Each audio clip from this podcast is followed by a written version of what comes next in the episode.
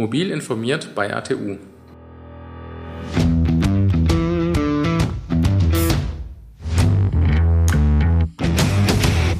Hallo zusammen und herzlich willkommen zu einer neuen Folge von Mobil informiert bei ATU. Mein Name ist Filippo und ich freue mich, dass ihr auch heute zu unserer fünften Folge dabei seid. In den letzten Wochen sind wir mit einer kleinen Miniserie online gegangen und haben uns mit verschiedenen Experten zu Themen der Mobilität unterhalten. Und zwar über insbesondere E-Tretroller, die Wartung von Elektro- und Hybridfahrzeugen und über das Ladestationennetz in ganz Deutschland. Falls ihr da noch nicht reingehört habt, ich kann es euch sehr empfehlen. Es waren wirklich sehr interessante Gespräche mit verschiedenen Experten zu den einzelnen Themen. Aktuell befinden wir uns ja in der winterlichen Jahreszeit und auch der Winter hat für viele von uns seinen Reiz. Vor allem die Wintersportler unter uns freuen sich auf ihren Skiurlaub, ähm, freuen sich darauf, in die Berge zu fahren und sich im Pulverschnee ähm, mit ihren Skiern oder mit ihrem Snowboard auszutoben. Damit nicht nur die Wintersportler unter uns, sondern wirklich alle sicher ans Ziel kommen, geben wir euch heute wichtige Tipps an die Hand, damit ihr problemfrei äh, mit eurem Auto ans Ziel kommt.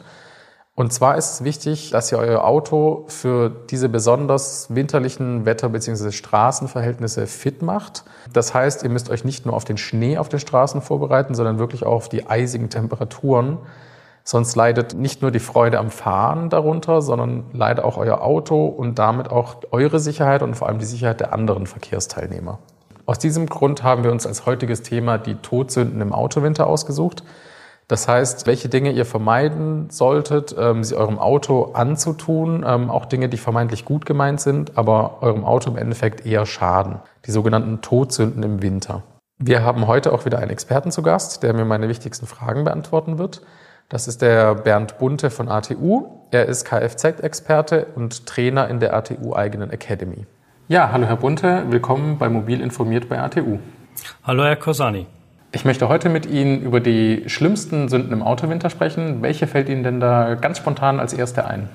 Spontan fällt mir ein, nicht umzurüsten auf Winterreifen.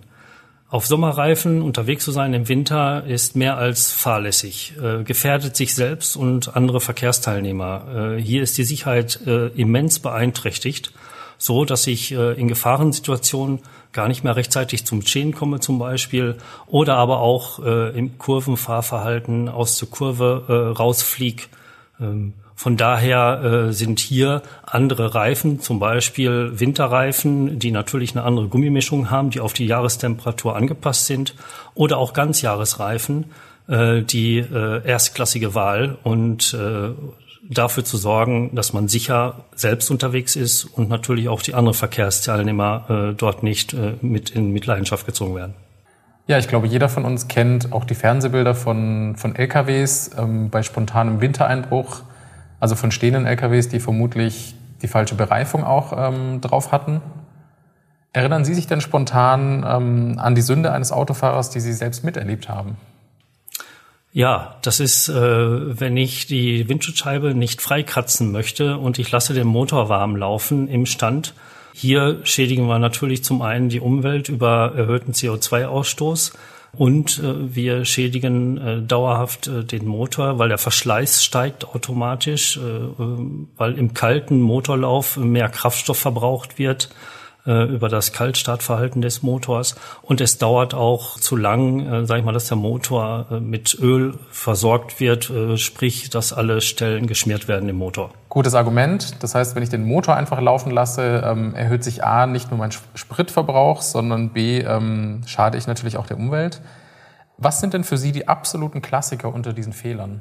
Klassiker ist, äh, mir kommen Autos entgegen und dort ist nur ein Guckloch frei gekratzt, äh, welches natürlich gleichzusetzen ist mit ich sehe nichts, äh, ich sehe andere Verkehrsteilnehmer nicht, äh, ich gefährde wieder mich selber als Autofahrer und auch die anderen Verkehrsteilnehmer. Weil man hier natürlich äh, Zeit spart und ja, somit dort nicht sicher unterwegs ist damit. Was halten Sie denn von der Idee, die Scheibe mit heißem Wasser zu enteisen, um Zeit zu sparen? Davon halte ich persönlich nichts, weil die Windschutzscheibe, die hat eine kalte Temperatur. Wenn wir jetzt davon ausgehen, sie hat Minusgrade und ich nehme warmes oder heißes Wasser, Plusgradbereich, plus 20, 25, 30 Grad, dann habe ich sehr, sehr starke Temperaturunterschiede, die dazu führen, dass Spannungen in der Scheibe entstehen und somit äh, diese reißen kann. Äh, und dann ist ein Austausch der Windschutzscheibe unerlässlich. Das heißt, kochendes Wasser wäre in dem Fall noch schlimmer, oder? Äh, definitiv. Das wäre noch schlimmer, weil die Wahrscheinlichkeit äh, natürlich höher ist, äh, dass ein Spannungsriss entsteht, ja. Okay. Verraten Sie uns denn Ihren ganz persönlichen Trick, um schnell freie Sicht zu haben im Auto? Äh, ja, zum einen wähle ich die Defroster-Funktion äh, in meinem Cockpit. Äh, hinzu werde ich die Lüftung auf Stufe 3 drehen.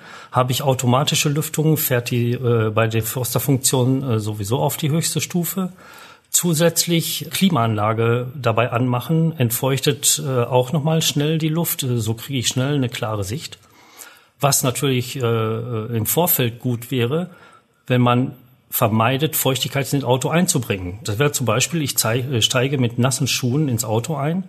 Vorher den Schnee abklopfen äh, wäre hilfreich, äh, damit die Feuchtigkeit nicht einziehen kann und sich freisetzen kann. Oder aber auch, dass ich Gummimatten verwende anstatt Textilmatten. Textilmatten saugen die Feuchtigkeit auf und geben diese hinterher wieder ab. somit habe ich Feuchtigkeit im Auto und die versuche ich ja dann letztendlich über die Defroster-Funktion auch rauszubekommen. Okay, wenn ich jetzt an die kalten Temperaturen im Winter denke, fällt mir ganz spontan auch der Motorfrostschutz ein. Ist dieser denn wirklich so wichtig und ist es sehr schlimm, wenn ich diesen doch mal vergessen sollte? Absolut ist das schlimm. Äh, wir reden hier von dem Kühlwasser des Motors und wenn der Frostschutzgehalt nicht stimmen sollte, dann äh, friert das Wasser frühzeitig und äh, führt dazu, dass sich das ausdehnt. Schläuche können platzen, der Kühler kann platzen. Jeder kennt das auch, wenn man eine Flasche im, im Gefrierfach vergisst. Da passiert das Gleiche in dem Motor. Dazu kommt noch, dass sich Eisfropfen bilden können, die dann die Wasserpumpe äh, festsetzen, äh, somit äh, ein Kreislauf gar nicht mehr gewährleistet ist. Und wenn der Zahnriemen über die Wasserpumpe läuft, dieser sogar reißen kann, was einen kapitalen Motorschaden bedeuten würde. Wenn wir gerade beim Frostschutz sind, ähm, ist das beim Wischwasser genauso? Also kann mir da das Gleiche passieren? Da kann genau das Gleiche passieren, weil auch hier haben wir ein Kunststoffbehältnis, welches äh, sich bei, bei, zum, beim Einfrieren letztendlich ausdehnt äh, und platzen kann. Dort befindet sich auch eine elektrische Waschpumpe drin, eine elektrisch betriebene Pumpe. Die kann natürlich auch äh, dadurch zerstört werden. Apropos Wischwasser, was halten Sie denn von der Idee, wenn ich im Winter meine Scheibe ähm, so ein bisschen von Eis befreit habe und den Rest dann mit dem, mit dem Frostschutz im Wischwasser wegmachen möchte? Ist das zu empfehlen oder können mir da auch die Scheibenwischer kaputt gehen? Also je nachdem, wie stark die Eisschicht ist, natürlich können die Scheibenwischer dadurch kaputt gehen. Äh, habe ich nur einen leichten Reif äh, und habe beim ersten äh, Wischen den Reif äh, beseitigt, dann wird das funktionieren. Aber ansonsten bei stärkeren Eisschichten nicht zu empfehlen, weil auch äh, dadurch natürlich die Wischer in Leidenschaft gezogen werden.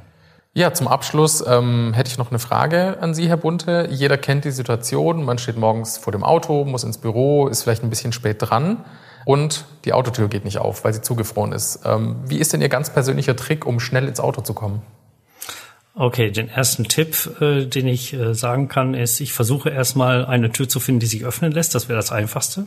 Ist das nicht der Fall, äh, dann kann ich, wenn ich den zur Hand habe, Enteisungsspray nehmen und äh, zwischen den Dichtungen sprühen und hoffen, dass das ein wenig dazwischen zieht was grundsätzlich falsch ist, mit grober Gewalt ruckartig die Tür aufzureißen. Dieses kann die Dichtungen beschädigen. Dieses würde ich dosiert aufbauen, diesen Kraftfluss, damit dann die Dichtung nicht beschädigt wird. Und kann ich vorbeugend auch irgendwas machen? Äh, ja, äh, rechtzeitig die Türdichtungen äh, einschmieren mit Hirschtalgfett zum Beispiel. Da gibt es solche Stifte mit Glycerin für die äh, Gummidichtungen ja, oder auch mit äh, Silikonspray. Das hält die Dichtung zum einen dauerhaft geschmeidig und zum anderen bildet sich eine Trennschicht, wo das Wasser, welches gefriert, äh, nicht an die Gummidichtung haften bleibt und somit lässt sich die Tür auch leicht öffnen. Besonders bei rahmenlose Fenstern, sprich Coupés, Cabrios, passiert das sehr häufig. Und wenn ich da dann zu stark die Tür aufreiße, kann mir auch mehr kaputt gehen. Ja. Okay, das heißt, wenn ich in dem Fall vorbeuge, kann ich ähm, auch viel Geld sparen, weil ich teure Reparaturen vermeiden kann. Ja, äh, wunderbar, Herr Bunte. Vielen, äh, vielen lieben Dank für Ihre Tipps und vor allem, dass Sie sich die Zeit genommen haben. Da Sie zum ersten Mal unser Gast sind, ähm, wir beenden unseren Podcast immer mit einem kleinen Fun Fact. Und zwar geht es heute um den längsten je gemessenen Stau, den es auf Straßen gab. Was schätzen Sie denn, wie lang dieser war? Puh, gute Frage. 500 Kilometer? Gar nicht schlecht, aber ein bisschen zu hoch gegriffen. Und zwar laut Guinness Buch der Rekorde ähm, ah, okay. war der längst je gemessene Stau am 16. Februar 1980 und zwar in Frankreich. Und dieser Fun Fact passt gut äh, zu, unserer heutigen, zu unserem heutigen Thema. Ähm, es ging nämlich, oder die Umstände waren auch schlechtes Wetter und Rückreiseverkehr aus dem Winterurlaub. Und zwar war zwischen Lyon und Paris ein Stau mit 176 Kilometer Länge. Also okay, da habe ich natürlich weit drüber gelegen. Ganz schönes Stück, aber auch ganz schön viel. Ja, dann nochmal vielen Dank und schön, dass Sie sich die Zeit genommen haben. Gerne. Ja, vielen Dank, dass ihr heute ähm, zugehört habt. Ich freue mich, wenn ihr beim nächsten Mal wieder dabei seid. Mein Name ist Filippo und das war Mobil informiert bei ATU. Bis zum nächsten Mal.